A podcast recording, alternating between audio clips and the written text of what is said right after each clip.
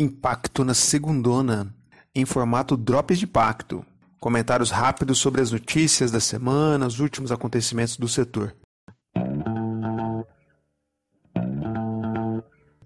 Esse episódio eu começo já comentando sobre o censo GIF.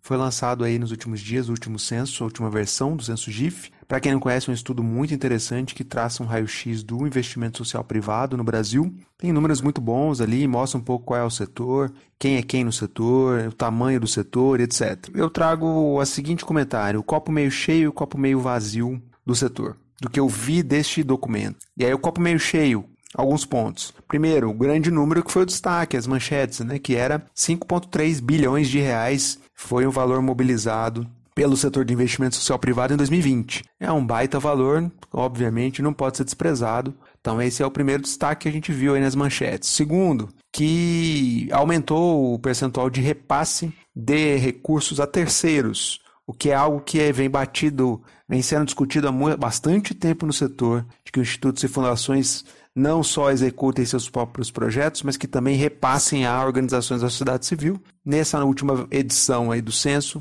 houve um aumento nesse sentido, que bom, é para comemorar. Terceiro é que, pela, pelos efeitos da pandemia, essa rede de investidores sociais se mostrou bastante poderosa em termos de produzir resultados, realizar coisas no combate à pandemia. E aí tem muitas histórias legais nesse aspecto. E o quarto ponto é que é, avança a capilarização regional desses atores, tem presença maior no Nordeste, mas que ainda estamos longe do sonho da capilarização total, plena no Brasil. Então são esses quatro pontos do copo meio cheio.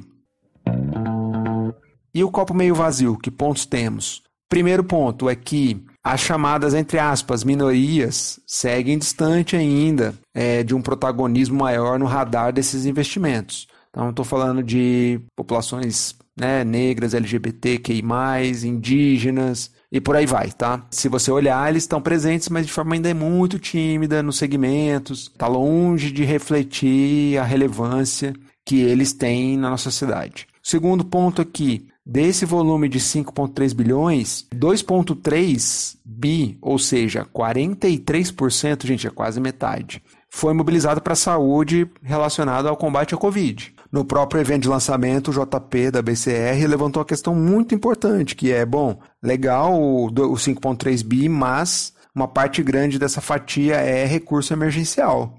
E a gente não deveria separar na nossa conta o que é recurso de emergência do que é estruturante para o campo. Então, essa é uma questão que ficou no ar ali que eu, me parece importante para a gente debater o que, que é que a tragédia mobiliza e o que é que a gente é o dia a dia do setor que precisa ser feito. É, o terceiro ponto aqui de copo meio vazio é que, sobre o negócio de impacto social e a relação com o investimento social privado, vale destacar que 44% de quem respondeu o censo GIF declara que não tem nenhum envolvimento ainda com esse tema. Ou seja, quase metade é, dos institutos e fundações que estão ali na amostra ainda não estão envolvidos com esse tema. Então é bastante gente ainda longe dessa agenda. Não necessariamente esses 44 se envolverão igualmente com a agenda. Uma parte não vai se envolver, talvez, mas ainda tem muita gente para ser engajada nessa história. O quarto ponto aqui do copo meio vazio é que conselhos de administração é, eles são majoritariamente masculinos. Traz esse dado: 67% de homens contra 32% de mulheres como membros de conselhos de institutos fundações. Então é, é muito surreal o quanto está em descompasso a representação em governança e em cargos de liderança, me arrisco aqui a dizer, da galera que toca o setor hoje, que é majoritariamente feminina.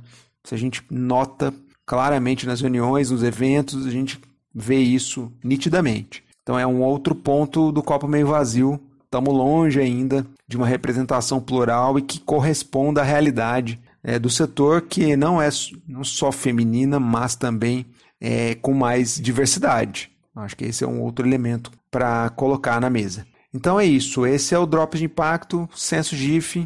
Para quem não conhece, entra lá no site do GIF, vai descobrir esse material. Tem muito mais dado, muito mais informação. Eu trouxe uma pincelada aqui para não deixar passar alguns pontos. Aí, para fechar, a gente tem que colocar essa pergunta, né? A gente seguirá se movendo como setor baseado em tragédias, em emergências? O que seria de nós como setor sem as emergências? Né? Embora elas sejam algo que a gente precisa evitar, elas mobilizam e trazem um monte de resultados expressivos acima do que o setor vem fazendo em média. Então acho que esse é um ponto, e aí ele. A, a pandemia trouxe a necessidade do setor ser mais ágil. Precisava agilizar as entregas, a capacidade de atuação, isso foi feito. Mas e se não fosse a pandemia? A gente continuaria atuando de forma mais lenta, mais burocrática? Acho que essa é uma questão que tem sido discutida. Então, nesse caso, a emergência acelerou esse processo. Fica a dúvida no ar é como é que ele vai se reequacionar após o término da emergência ou desta emergência, até que uma nova venha. Então é isso, gente. Até a próxima. Valeu!